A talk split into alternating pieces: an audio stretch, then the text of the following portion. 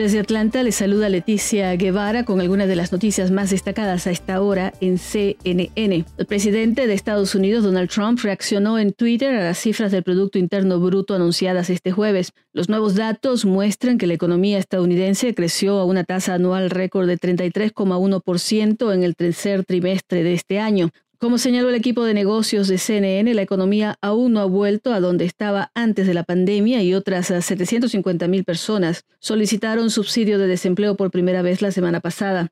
Sin embargo, para el presidente Trump, el crecimiento es el más grande y el mejor en la historia del país y dijo que el año que viene será fantástico. Las cifras de crecimiento récord se producen cuando el país enfrenta un aumento de casos de coronavirus, hospitalizaciones y muertes y mira hacia lo que algunos expertos en salud predicen será un invierno oscuro y que amenaza con hundir la economía estadounidense en el caos una vez más.